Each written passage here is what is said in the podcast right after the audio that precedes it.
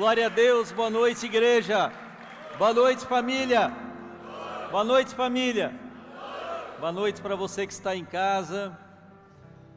Como diz o Neto, bota o dedo nesse like, compartilha esse vídeo com o grupo da sua família, o grupo do seu trabalho, nas suas redes sociais. Essa mensagem que ela venha tocar muitos corações nessa noite. Hoje Deus me deu a oportunidade de falar mais uma vez, é uma benção, é uma graça estarmos aqui compartilhando o tema Atravessando a Escuridão. Esse é o título da mensagem dessa noite. E eu queria lembrar os irmãos de algo que nós costumamos enfrentar na nossa vida espiritual, na nossa vida, não só espiritual, mas em todas as áreas é uma, um problema que eu chamo de crise cronológica, que é a gente tentar viver ou esperar viver as coisas fora do seu tempo adequado, fora da sua estação adequada. Eu não sei quem tem filho pequeno aqui que já levou o seu filho para o parque mais divertido do mundo, Beto Carreiro, que é aqui próximo. Alguém já levou o filho para o Beto Carreiro aqui? Levanta a mão. Pessoal que já fez bate-volta aí, levanta a mão. Beleza. Quem já levou o filho do Beto Carreiro sabe que ali no na Isara já tem a primeira pergunta. Pai, está chegando. Aqui na polícia da Isara já. Está chegando, pai. Eu me arrisco a dizer que a criança ela já está a semana inteira esperando. Às vezes não é bom nem falar para onde vai que ela fica, é hoje, pai, é hoje, é hoje, é hoje. Tamanha ansiedade de viver aquele momento maravilhoso de diversão, aquele parque magnífico que nós temos à disposição aqui. A criança fica naquela ansiedade. E tudo bem, né? A criança não consegue controlar direito as suas emoções, mas o problema é que nós vamos ficando adultos e a gente cai nesse problema da crise cronológica. Nós tentamos viver o que nós vamos viver lá na frente no, no, no dia de hoje. E no dia de hoje, o que é para a gente viver, nós não vivemos. Esse é até um dos problemas da, da ansiedade. E aí nós entramos em crise, nós nos frustramos quando nós não conseguimos viver algo que nós não deveríamos estar vivendo e vivendo ou esperamos estar vivendo, nós acabamos nos entristecendo, nos frustramos, e hoje eu quero falar de duas coisas. Duas partes tem a ministração, a mensagem tem duas partes. Uma é a promessa que Deus tem para nós, e outra é a jornada até chegar lá. Porque nós precisamos separar para não cair no erro dessa crise cronológica, para a gente não querer viver o céu aqui na terra. Nós não queremos antecipar as coisas que nós vamos viver lá na frente, que está preparado para nós. Não tem como a gente viver o Beto Carreiro na Isara, em Tubarão. Tem que esperar chegar no Beto Carreiro. Amém? Todo mundo acordado, todo mundo tranquilo? Beleza? Ninguém está anotando, vou esperar que de repente. Ah, mas que não começou ainda. Já começou, irmão. Crise cronológica, anota aí. Beleza? Hoje nós vamos falar do destino da jornada. Eu queria que os irmãos abrissem a Bíblia em Apocalipse 21, do versículo 1 a 5, João vai narrar o seguinte sobre o nosso destino, sobre a promessa que Deus tem para nós. E vi novo céu e nova terra, pois o primeiro céu e a primeira terra passaram e o mar já não existe. Vi também a cidade santa, a nova Jerusalém, que descia do céu da parte de Deus, preparada como uma noiva enfeitada para o seu noivo. Então ouvi uma voz forte que vinha do trono e dizia: Eis o tabernáculo de Deus com os seres humanos. Deus habitará com eles, eles serão povos de Deus, e Deus mesmo estará com eles e será o Deus deles. E lhes enxugará dos olhos toda a lágrima, e já não existirá mais morte, já não haverá mais luto nem pranto, nem dor. Por quê? Porque as primeiras coisas passaram. E aquele que estava sentado no trono disse: Eis que faço novas todas as coisas. Glória a Deus. E acrescentou: Escreva porque essas palavras são fiéis e verdadeiras. Escreva porque essas palavras são fiéis e verdadeiras. Irmãos, eu já mencionei uma vez aqui, e eu vou repetir, que nós costumamos ter uma imagem muito é, pobre do lugar que a gente está indo. E só para fazer uma distinção, muita gente pensa que nós vamos morar no céu, nós não vamos morar no céu. A nossa morada eterna será nessa terra, que ela vai ser completamente transformada. Uma coisa maravilhosa do Senhor. Mas, amor, o que é o céu? O céu é um lugar intermediário. Se eu morrer hoje, eu vou para o céu. Se eu morro com Cristo, eu vou para o céu. Se eu não morro sem Cristo, eu vou para o inferno. E aí, a nova Jerusalém, a cidade que, que Deus preparou, está preparando, ela desce e, e, esse primeiro céu, primeira terra que nós estamos vendo com os nossos olhos aqui, será completamente transformado em algo novo que nós não imaginamos, não entra na nossa cabeça o nível de plenitude, perfeição, de maravilha que vai ser esse lugar. Mas nós costumamos, então, quando eu falar, irmão, céu, Nova Jerusalém, por vir, muitas vezes eu estou me referindo à Nova Jerusalém, tá? Mas a força de expressão faz a gente falar céu, céu, céu, mas não é o céu, tá? O céu é um lugar intermediário. Amém?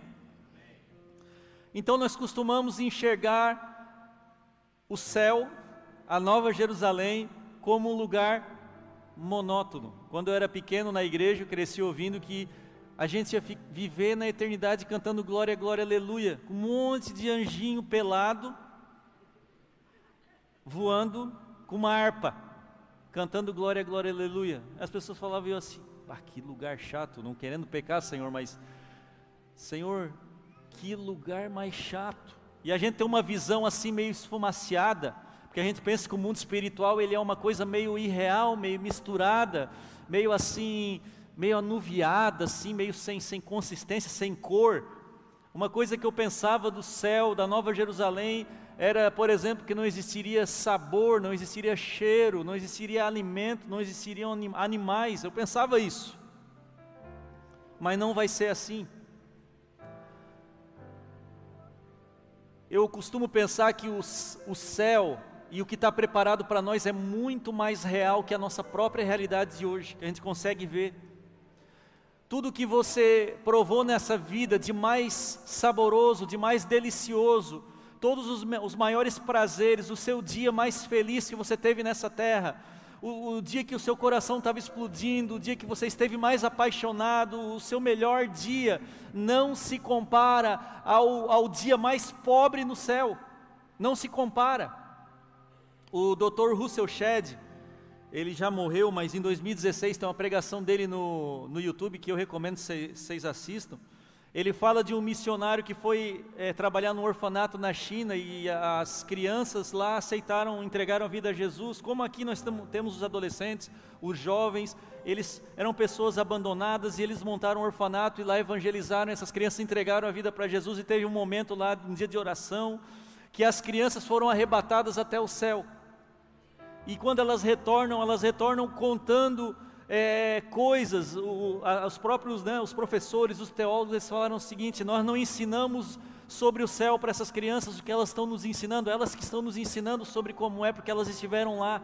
E elas começam a dar detalhes e que havia uh, alimentação, frutas, árvores, jardins maravilhosos, onde você tinha um desejo de pegar uma fruta e você comia aquilo e aquilo era indescritível o sabor.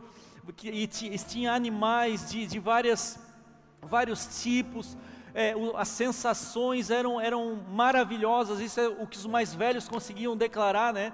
Os mais novinhos não conseguiam dar detalhes, porque as crianças pequenas não têm tanto nível de detalhe, que elas só falavam assim: era muito gostoso, era muito gostoso, era muito gostoso, era muito bom, era muito bom, era muito bom.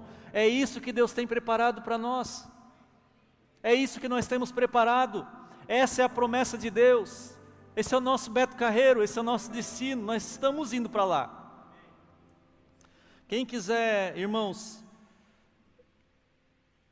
quem quiser é, ler sobre esse, esse, livro, tem um livro contando essa história, Visões Além do Céu, H. A. Baker é o autor, Visões Além do Céu. Também recomendo os irmãos, procura no YouTube os vídeos do reverendo Heber Carlos Campos sobre o céu, ele é um especialista nisso, ele escreveu volumes, volumes sobre a vida na eternidade, tudo que se pode ser estudado sobre o assunto, esse homem é, escreveu e eu recomendo que você assista.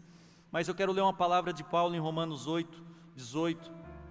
Pois tenho para mim que as aflições desse tempo presente não se podem comparar com a glória que em nós há de ser revelada.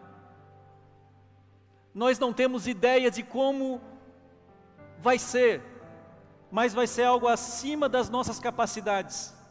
Eu anseio por esse dia, irmãos. Nós cantamos hoje aqui, Maranata. Maranata significa Ele vem, o Senhor está vindo, o Senhor vem. E esse é um desejo que tem que estar em nosso coração. Veja bem, Hebreus vai definir a palavra fé com a certeza das coisas que se que se esperam. Se você tem certeza das coisas que você espera, se você crê de fato nisso, você vai esperar não parado, mas você vai esperar trabalhando para que outros também tenham a mesma oportunidade.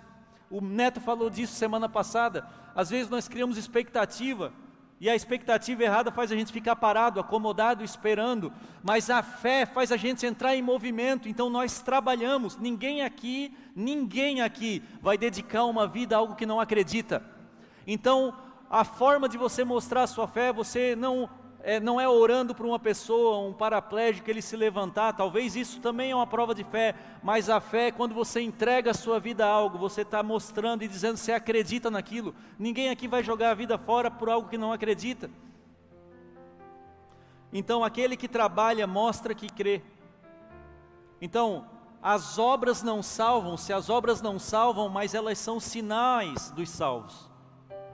Eu não trabalho para ser salvo, eu trabalho porque eu sou salvo. É uma consequência do salvo. Eu só estou falando de presente agora, né, irmão? Nós ganhamos presente, presente, graça. Vai ter a segunda parte da administração, amém? Aí não se levante, não vá embora, fique tranquilo até o final. Apocalipse 22, 17 diz o seguinte: O Espírito e a, e a noiva dizem, dizem, vem. Aquele que ouve, diga. Eu vou ler de novo no vem, vocês podem dar um grito. O Espírito e a noiva dizem. Aquele que ouve, diga. Então, irmãos, isso deve estar em nossos corações, um desejo por encontrar o nosso amado. Eu não sei aqui quem já sonhou indo para o céu, quem já sonhou com Jesus voltando. Já sonharam? Quem sonhou está certo, é isso aí. Tem que sonhar mesmo. Às vezes é um, um sonho meio louco. Tu está voando, daqui a pouco cai, voa de novo, não acontece nada. Ou também já sonhei que eu estava no mercado e só ficou eu na terra, subiu todo mundo. A sorte que nem todo sonho é profético. Mas você tem que ter um desejo pela volta do seu amado. Você tem que colocar isso nas suas orações, que é só o tempo, de fato, de esperar a cronologia certa, e vai chegar esse tempo em que nós vamos ser completamente transformados, em que as primeiras coisas, que são essas que nós estamos vivendo hoje, serão postas para o passado e nós vamos viver uma eternidade com Deus. Esse dia está chegando. Esse dia está chegando.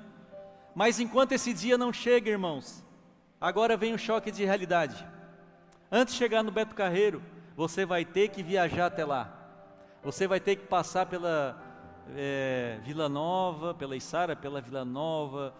Vai ter que, vai cansar, vai ter que acordar cedo.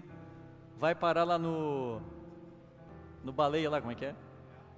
No grau, para tomar um café. Vai, vai ter que acontecer isso aí.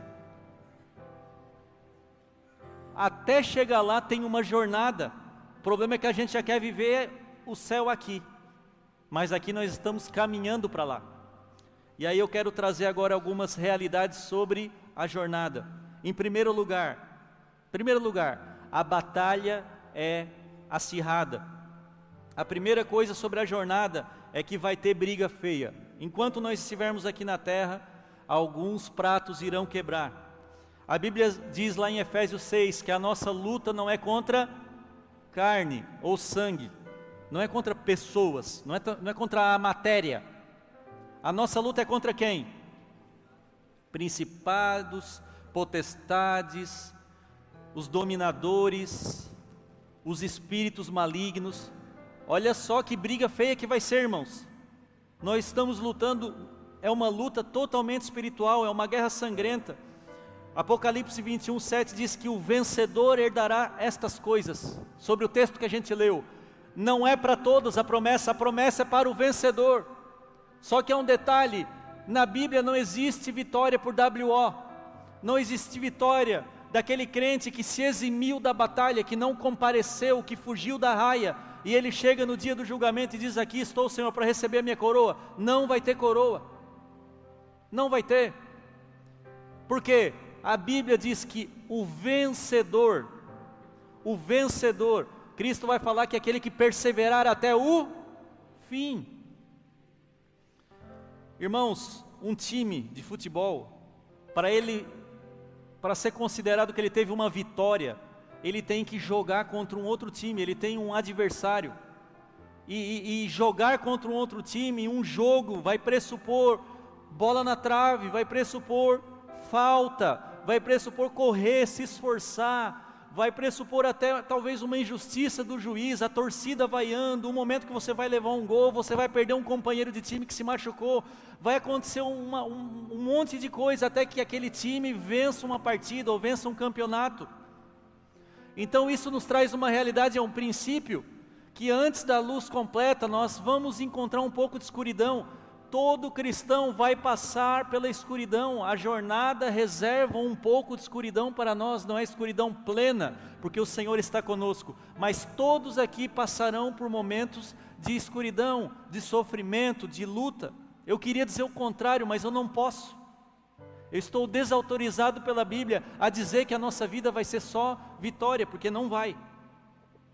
E quando chega o sofrimento, quando a gente cria expectativa errada e chega o sofrimento e bate a nossa porta, a primeira coisa que a gente pergunta é: aonde está Deus? É ou não é? Deus sumiu, pastor, da minha vida, Ele não me responde. Deus está sempre no mesmo lugar, sempre no mesmo lugar. Deus está sempre no mesmo lugar.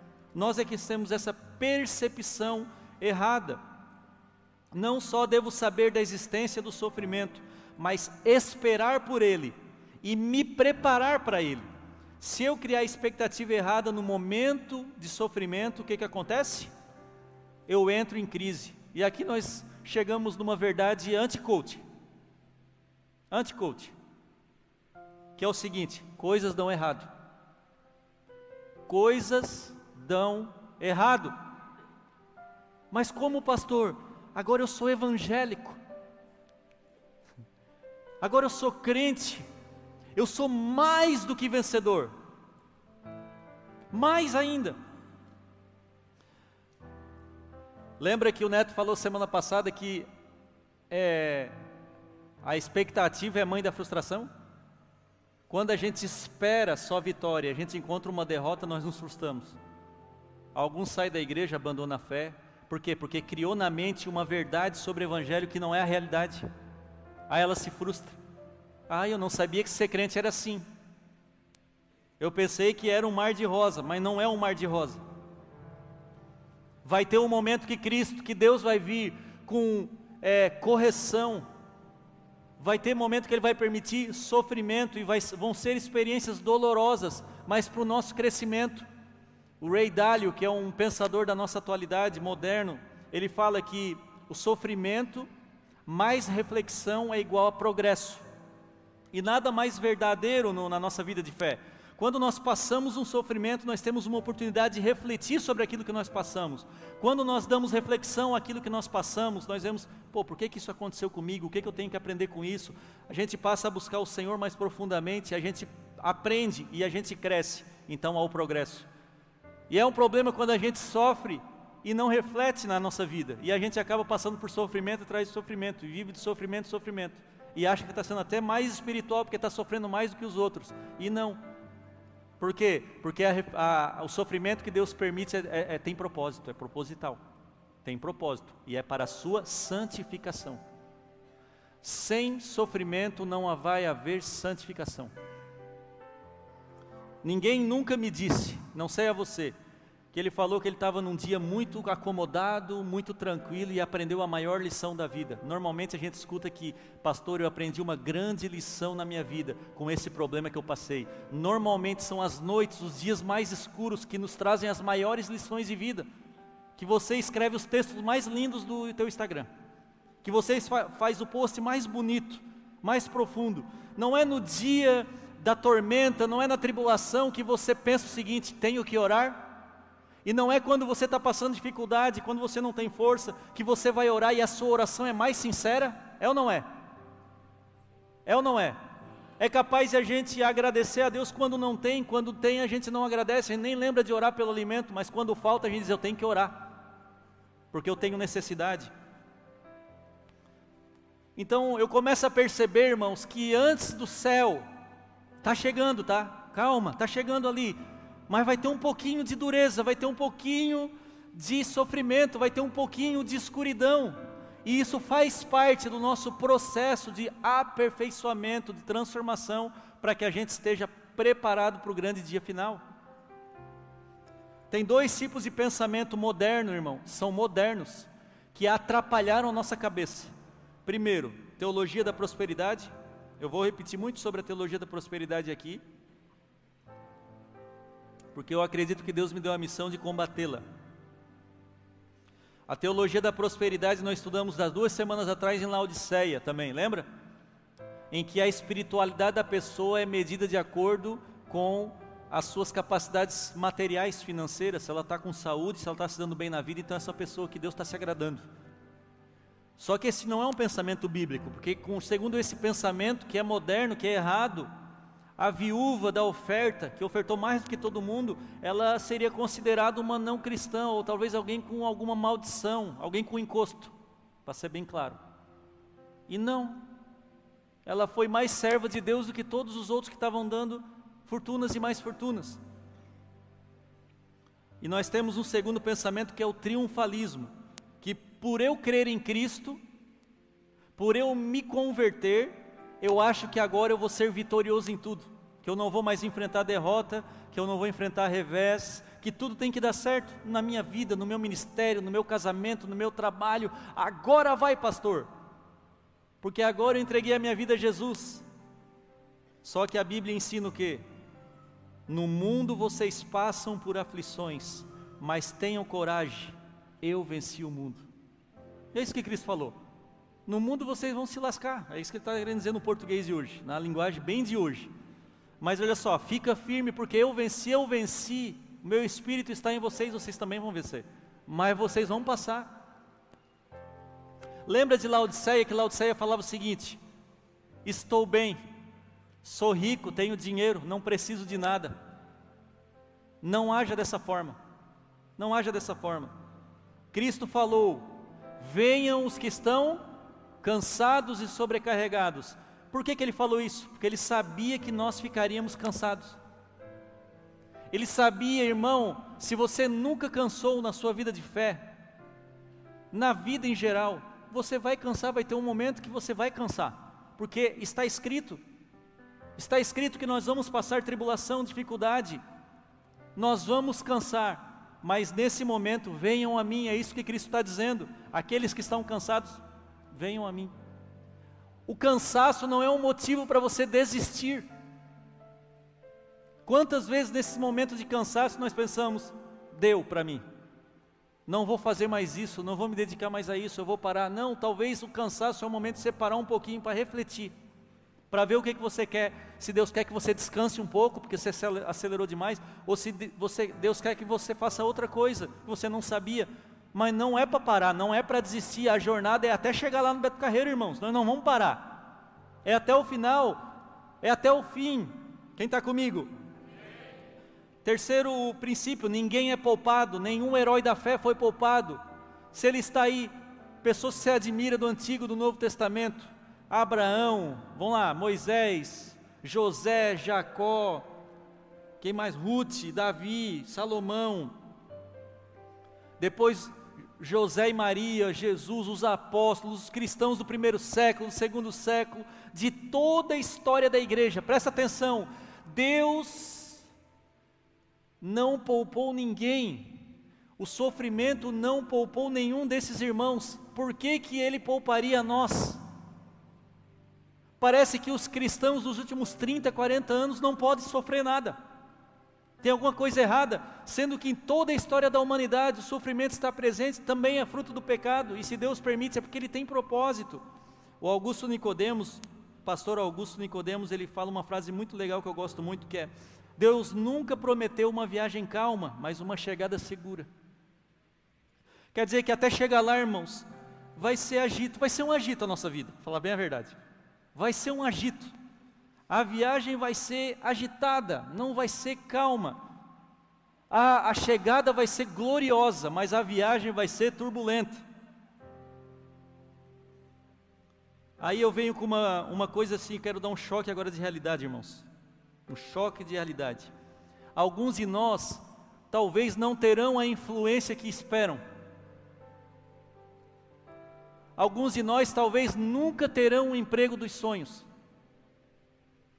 Alguns de nós talvez nunca desfrutarão de paz plena na família. Alguns de nós talvez não terão a quantidade de filhos que desejam. Por quê? Porque não é promessa bíblica, Deus nunca falou que Ele nos daria tudo. Vai ter coisas que nós não vamos receber. Você vai ser abençoado numa área, mas em outra área Deus vai permitir sofrimento, vai permitir dor para que você cresça. Você vai ter o seu próprio espinho na carne. Todos terão dificuldades diferentes, mais dificuldades. Pastor, agora eu fiquei decepcionado. Eu tinha uma a minha lista de pedido é grande. Irmãos, você está autorizado pelo Senhor a pedir essas coisas, você tem que continuar pedindo, você tem que orar, vocês estão me entendendo?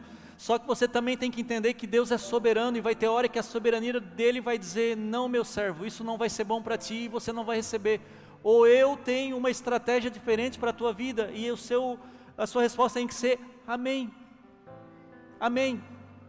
Filipenses 4:11 diz o seguinte: Paulo, tão sofrido, Paulo levou uma vida tão sofrida, irmãos, depois que ele entregou a vida a Jesus.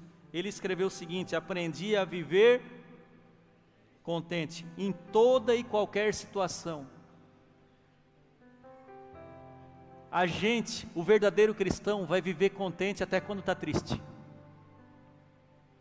Ele vai sorrir até quando estiver chorando. Porque por mais que nós tenhamos alguma, algum sofrimento momentâneo, alguma decepção momentânea, nós vamos passar por situações assim. A gente sabe que, que uma visão um pouco mais ampla dessa jornada vai nos dizer que nós estamos indo para um lugar glorioso, que isso faz parte da jornada. Mas naquela cena daquele filme você vai estar tá chorando. Mas mas numa visão mais ampla você está contente.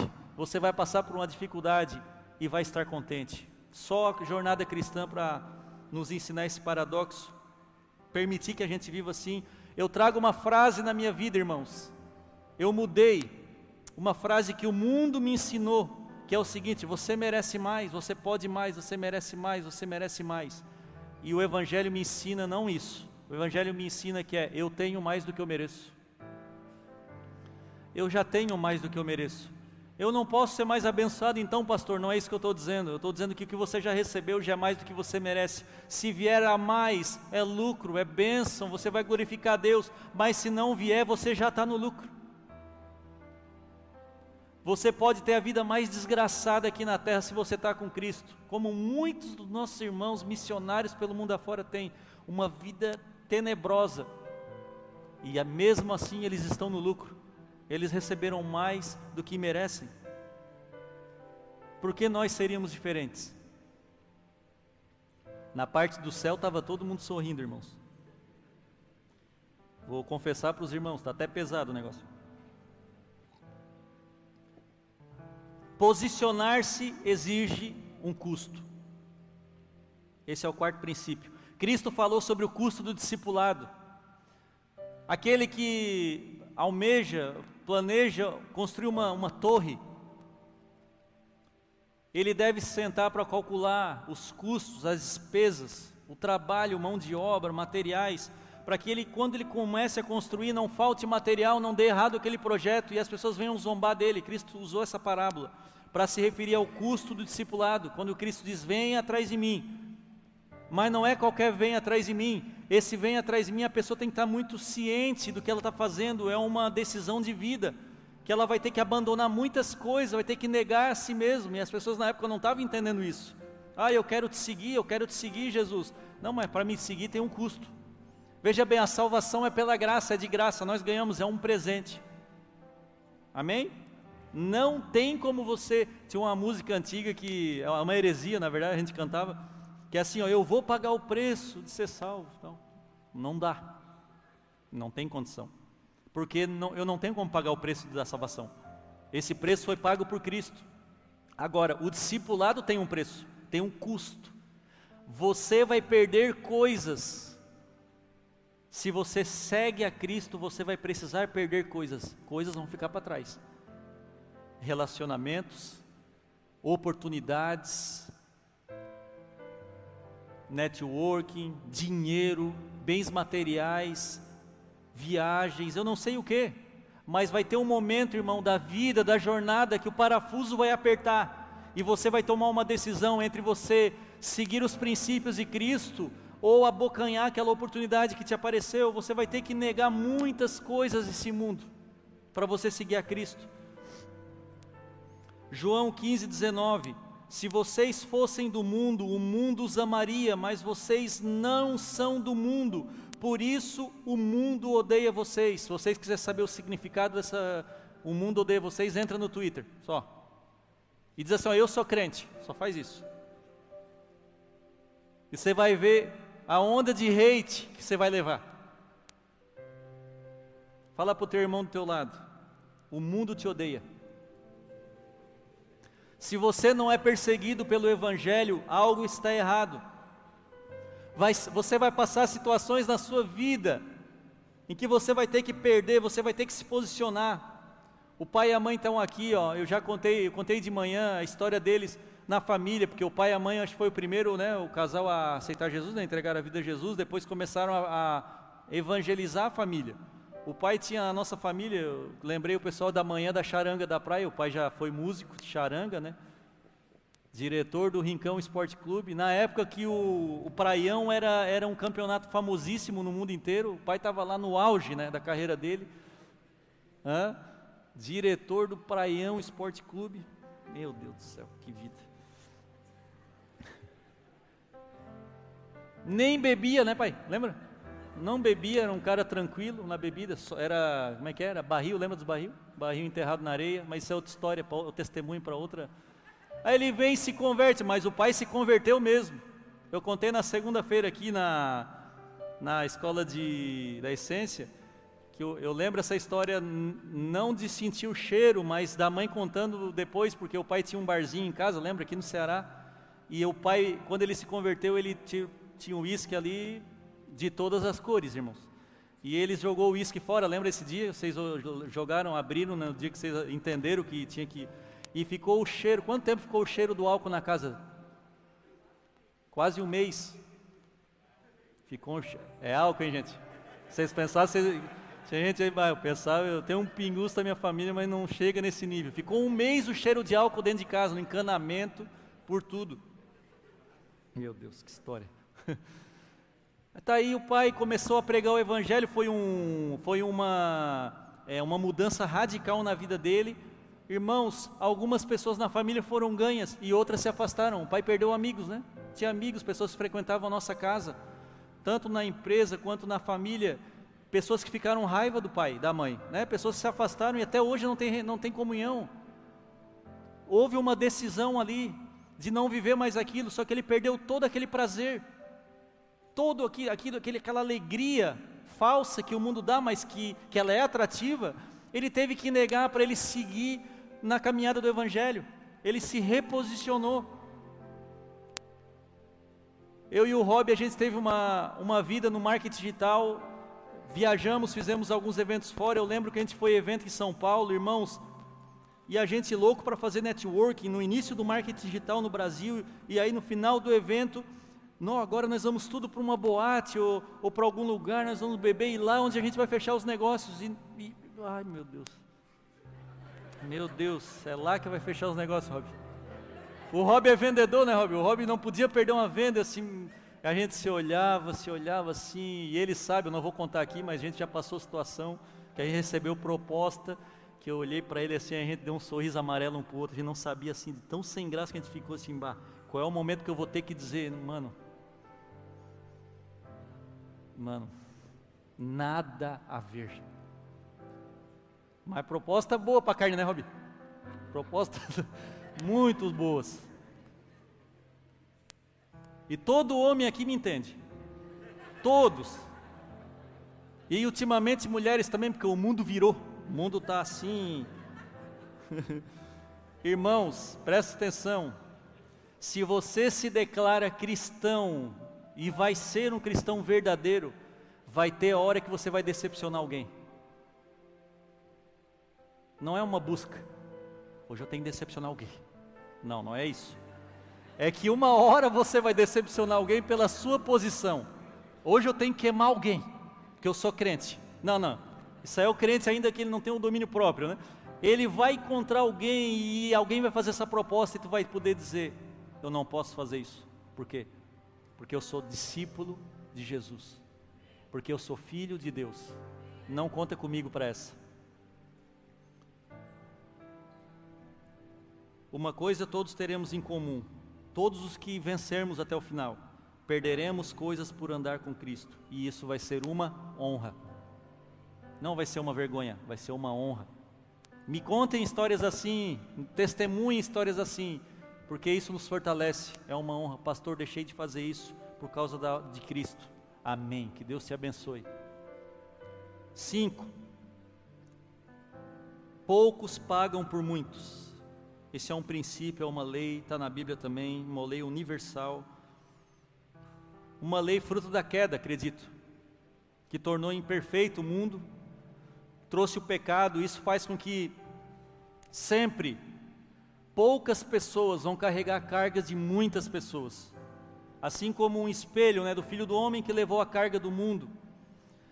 Tem um princípio na estatística, o princípio de Pareto. Não sei se alguém já ouviu falar do princípio de Pareto é, um estatístico italiano, Vilfredo Pareto, não foi ele que criou, mas os discípulos dele, é, as pessoas que estudaram o trabalho dele acabaram identificando. Ele fez um estudo na natureza e ele percebeu que as árvores, as sementes, as plantações, os animais, 20% dos indivíduos era que produzia 80% do resultado.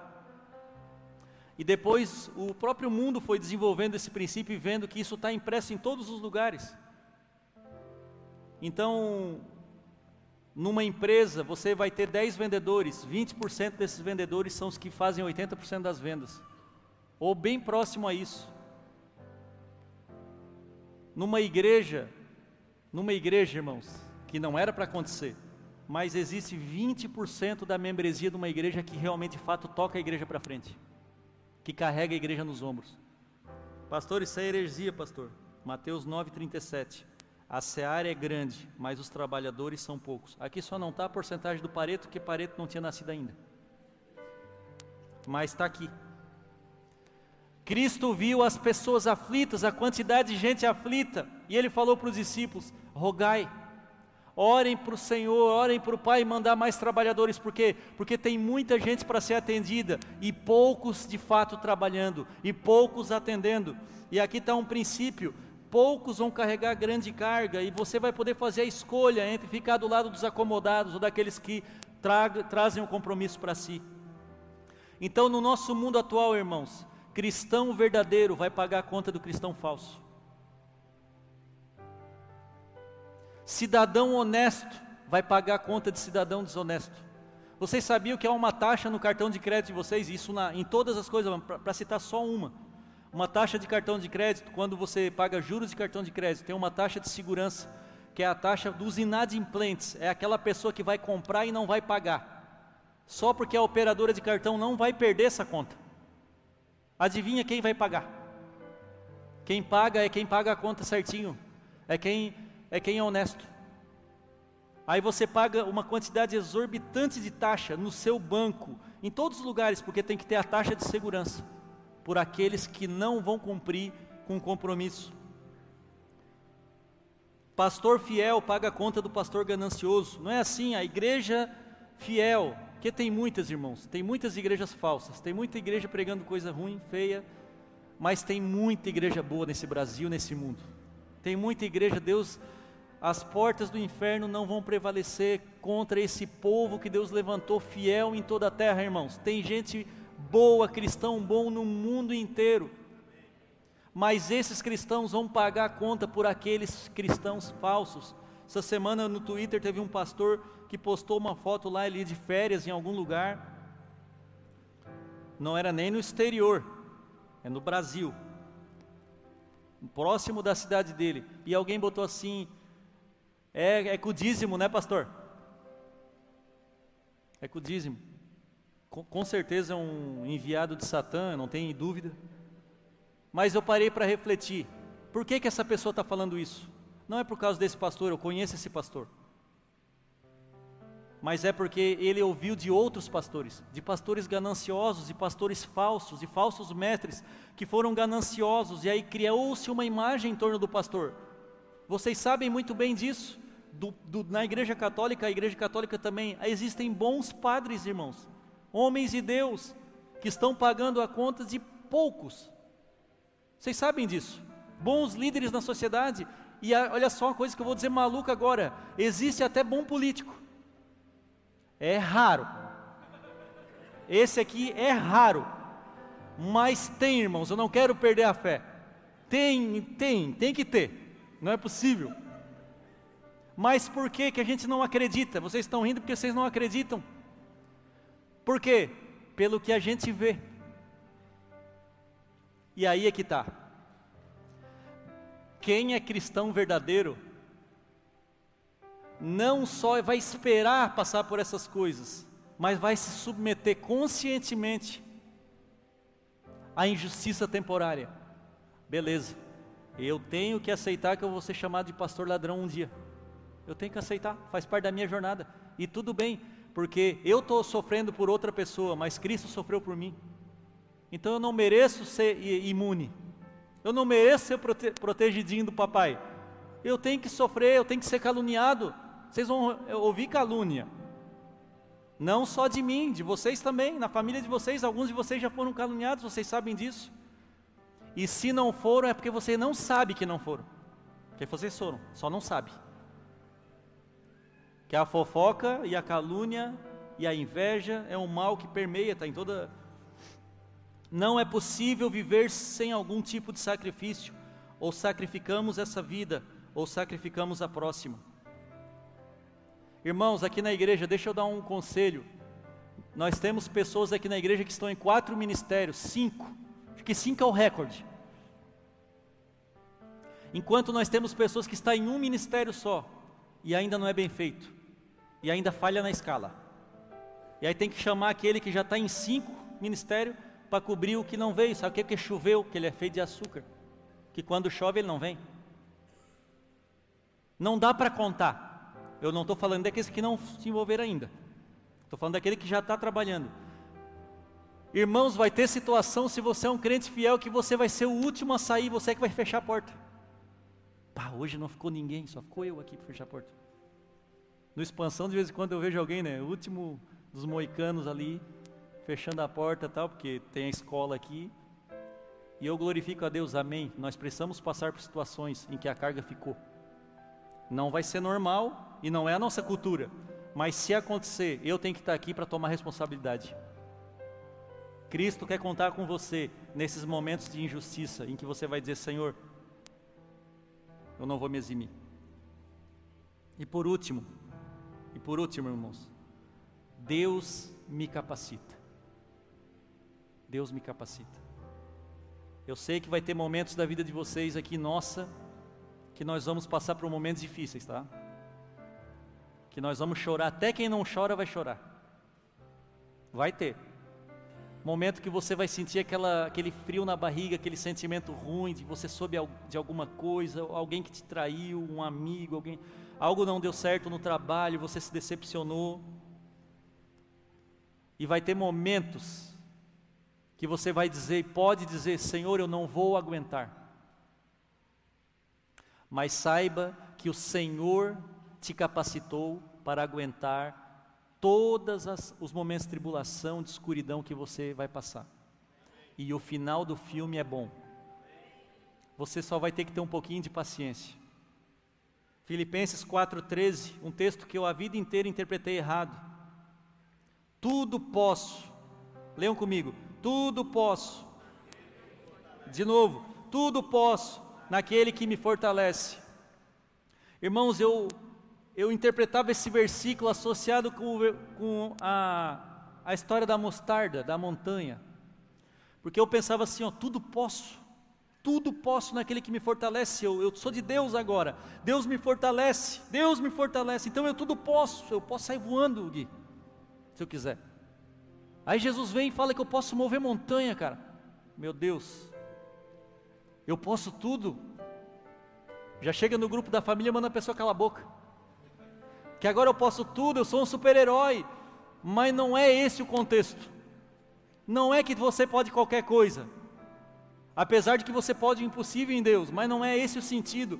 O sentido de Paulo aqui, ele está trazendo um relato um pouco antes, que ele está passando fome, que ele está passando frio, que ele passou traição, que pessoas o abandonaram, e aí ele chega nesse texto e diz: Tudo posso naquele que me fortalece. E se não ficou claro, eu vou colocar uma palavrinha aqui para ajudar vocês a entender. Tudo posso suportar naquele que me fortalece. Esse é o sentido.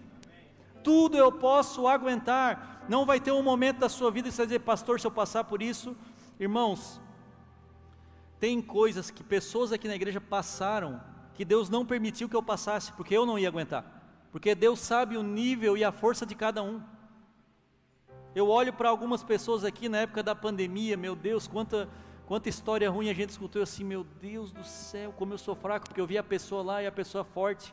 Pessoas que eu vi aqui, que perderam parentes e no domingo estava aqui na igreja servindo. Eu, eu assim, Senhor meu Deus.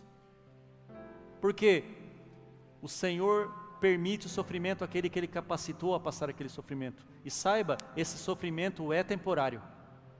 É temporário e isso vai produzir glória na sua vida. Portanto, enfrente a escuridão de cabeça erguida, com honra, não abandone a fé e não duvide que Deus existe, que Deus não está ali, porque Ele está ali. Um dos motivos do sofrimento é a substituição da autoconfiança pela confiança em Deus. O sofrimento faz-nos ser um pouco mais como Esmirna. Lembra da igreja de Esmirna? Sofredora, mais próxima de Deus do que com Laodiceia, confortável, mas longe de Deus. O que, que você prefere ser? Esmirna ou Laodiceia?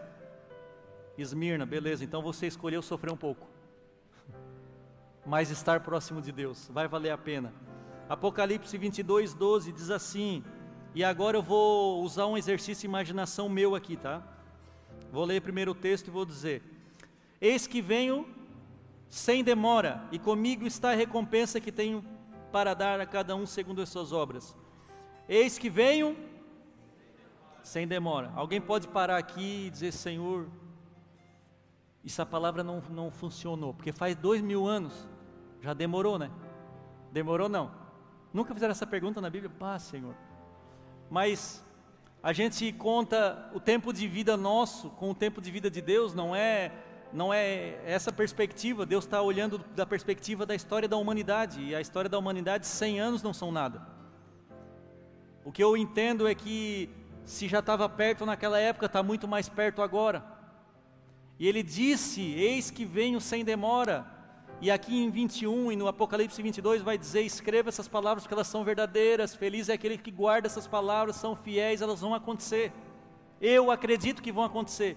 Que Cristo está voltando, não demora. E eu acredito piamente, irmãos. Eu acredito não está dizendo na Bíblia data nenhuma. Eu estou dizendo que eu acredito. Que vem na nossa geração, que vem nas próximas décadas, para dar a cada um segundo as suas obras.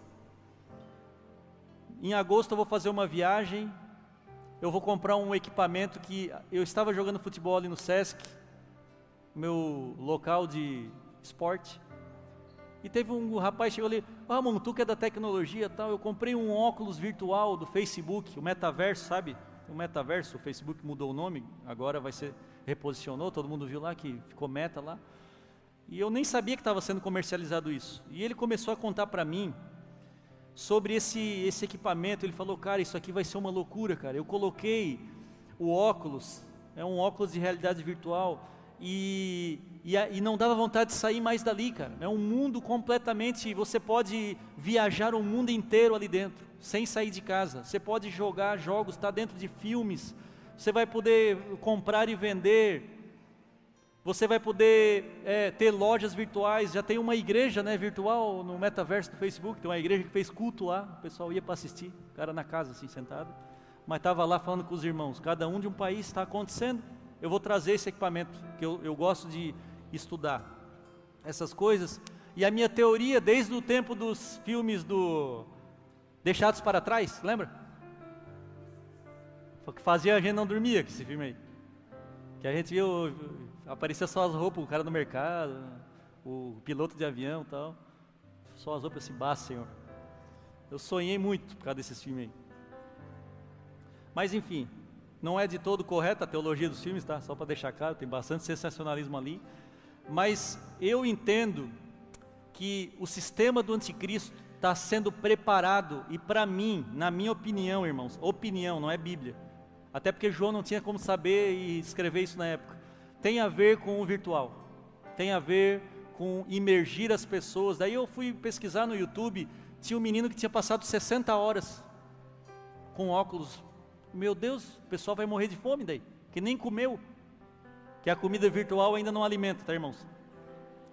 Ele passou 60 horas, e aí eu comecei a ver alguns vídeos assim de coisas que vão ter dentro, e de fato, irmãos, vai ser muito difícil a humanidade se libertar depois que ela entrar nisso aí, vai ser muito difícil, e eu acredito que é, para o anticristo vai ser muito fácil, o anticristo sendo uma pessoa ou sendo um sistema, seja da forma como você interprete isso, vai ser muito fácil para eles dominarem, a chegar ao ponto de impedir comércio, se você não participar do sistema. Lembra?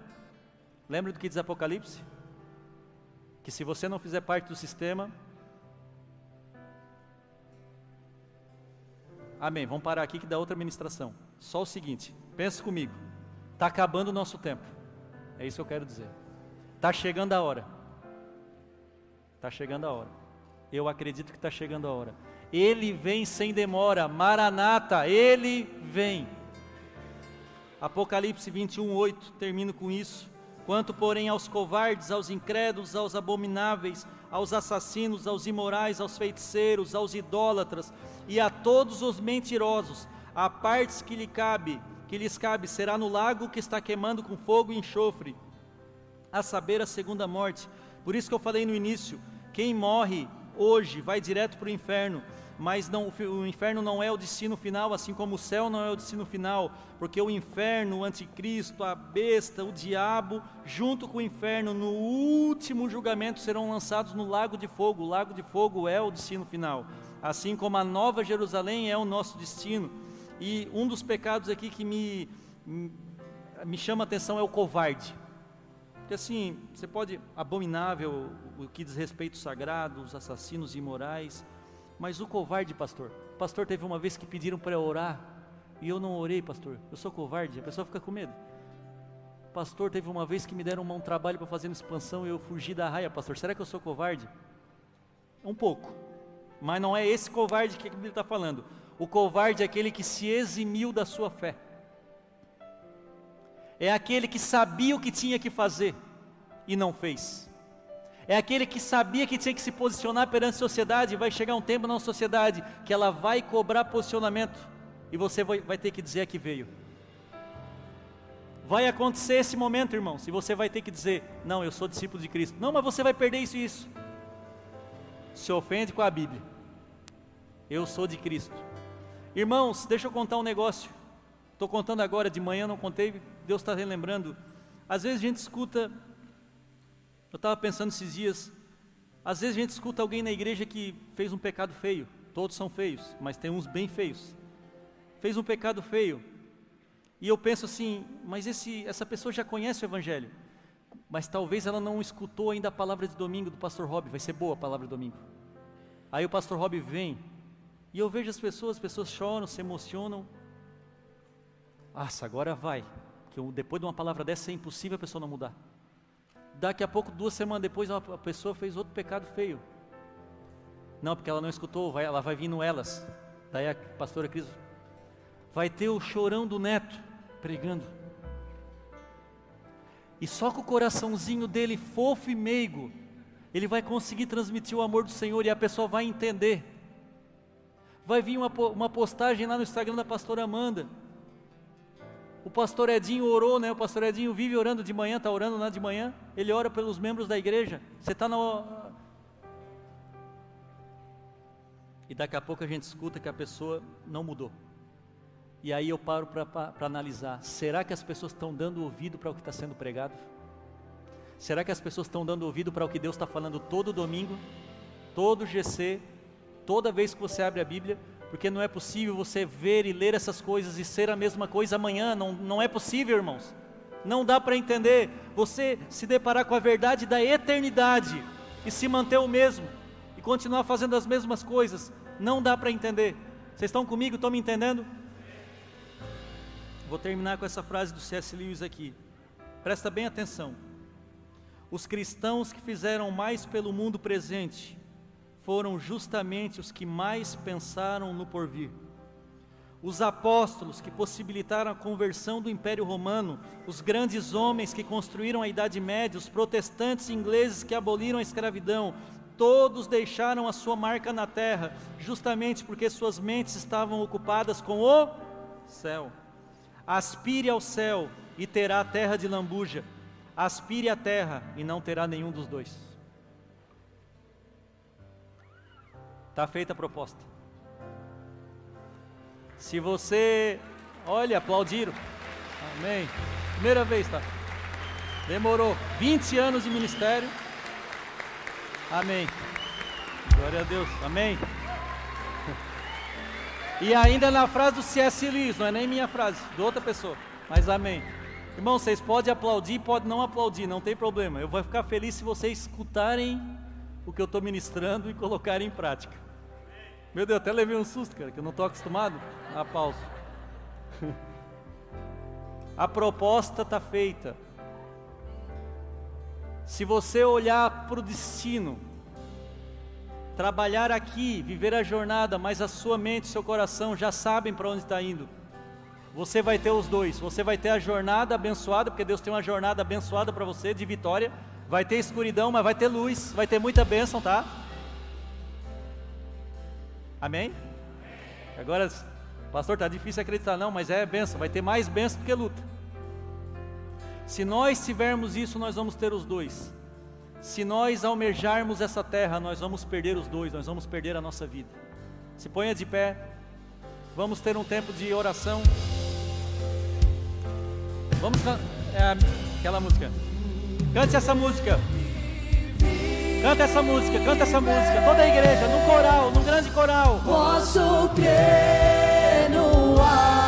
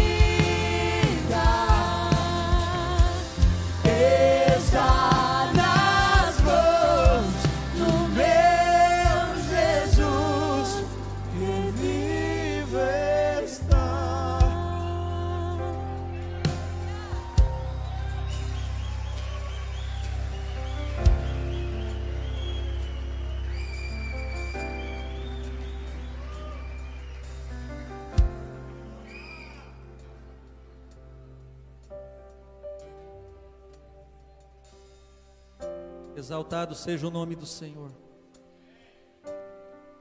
Obrigado, Jesus, porque tudo está sendo preparado para nós. Obrigado, Jesus. Essa terra, esse sofrimento, essa escuridão são passageiros. Não se comparam à glória.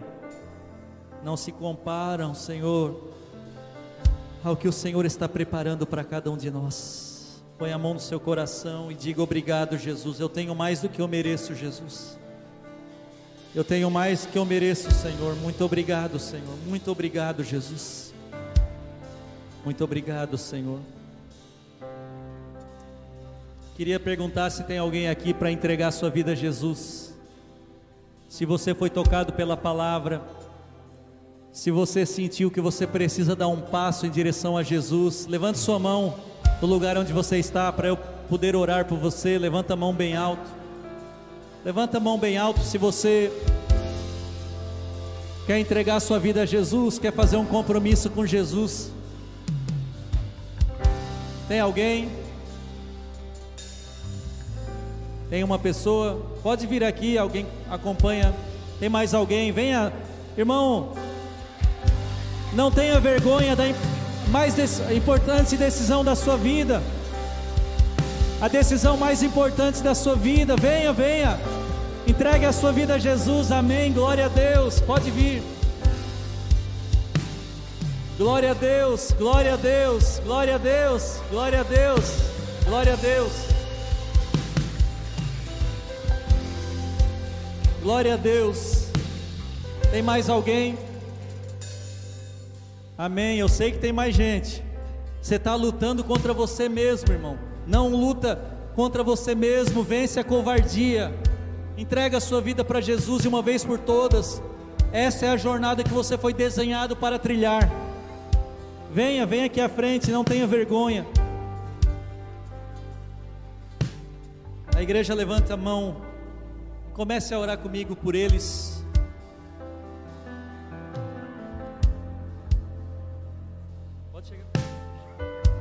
Senhor, eu oro pela vida do Richard, Senhor. Eu abençoo a vida dele. Esse momento é histórico na vida dele, o momento que ele está entregando a sua vida a Ti, Senhor. Eu oro, peço que o Senhor escreva o nome dele no livro da vida. Salve a ele e toda a família dele, em nome do Senhor Jesus. Glória a Deus. Amém. Senhor, eu oro pela vida do Anderson, entrego essa vida nas tuas mãos. Muito obrigado por mais um irmão que está entrando na sua família, Pai. Muito obrigado porque a família cresce dia após dia, Senhor. Abençoa a vida dele, a sua família, escreve o nome dele no livro da vida. Nós recepcionamos a vida dele em nossa família, em nome de Jesus.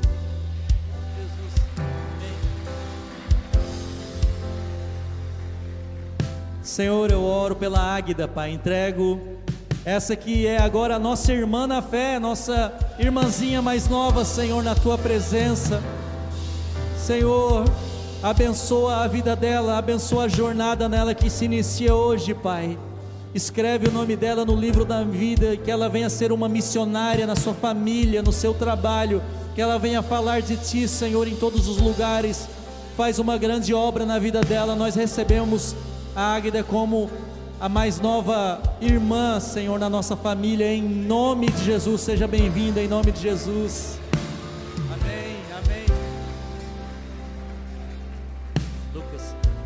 Senhor amado, eu oro pelo Lucas, Pai. Entrego a vida desse teu filho, Senhor, nas tuas mãos. Eu oro, protege a vida dele, guarda a vida dele. Que seja o início de uma nova história, meu irmão. Que seja o início de uma nova história. A tua vida vai mudar radicalmente que você seja um missionário do Senhor lá fora. Você vai ser cheio do poder e da autoridade do Senhor para trazer a sua família, os seus amigos e a quem o Senhor colocar nas suas mãos. Seja recebido na nossa família, que o Senhor escreva o seu nome no livro da vida, em nome de Jesus. Receba, irmãos, com palmas e abraços esses irmãos, em nome de Jesus. Posso crer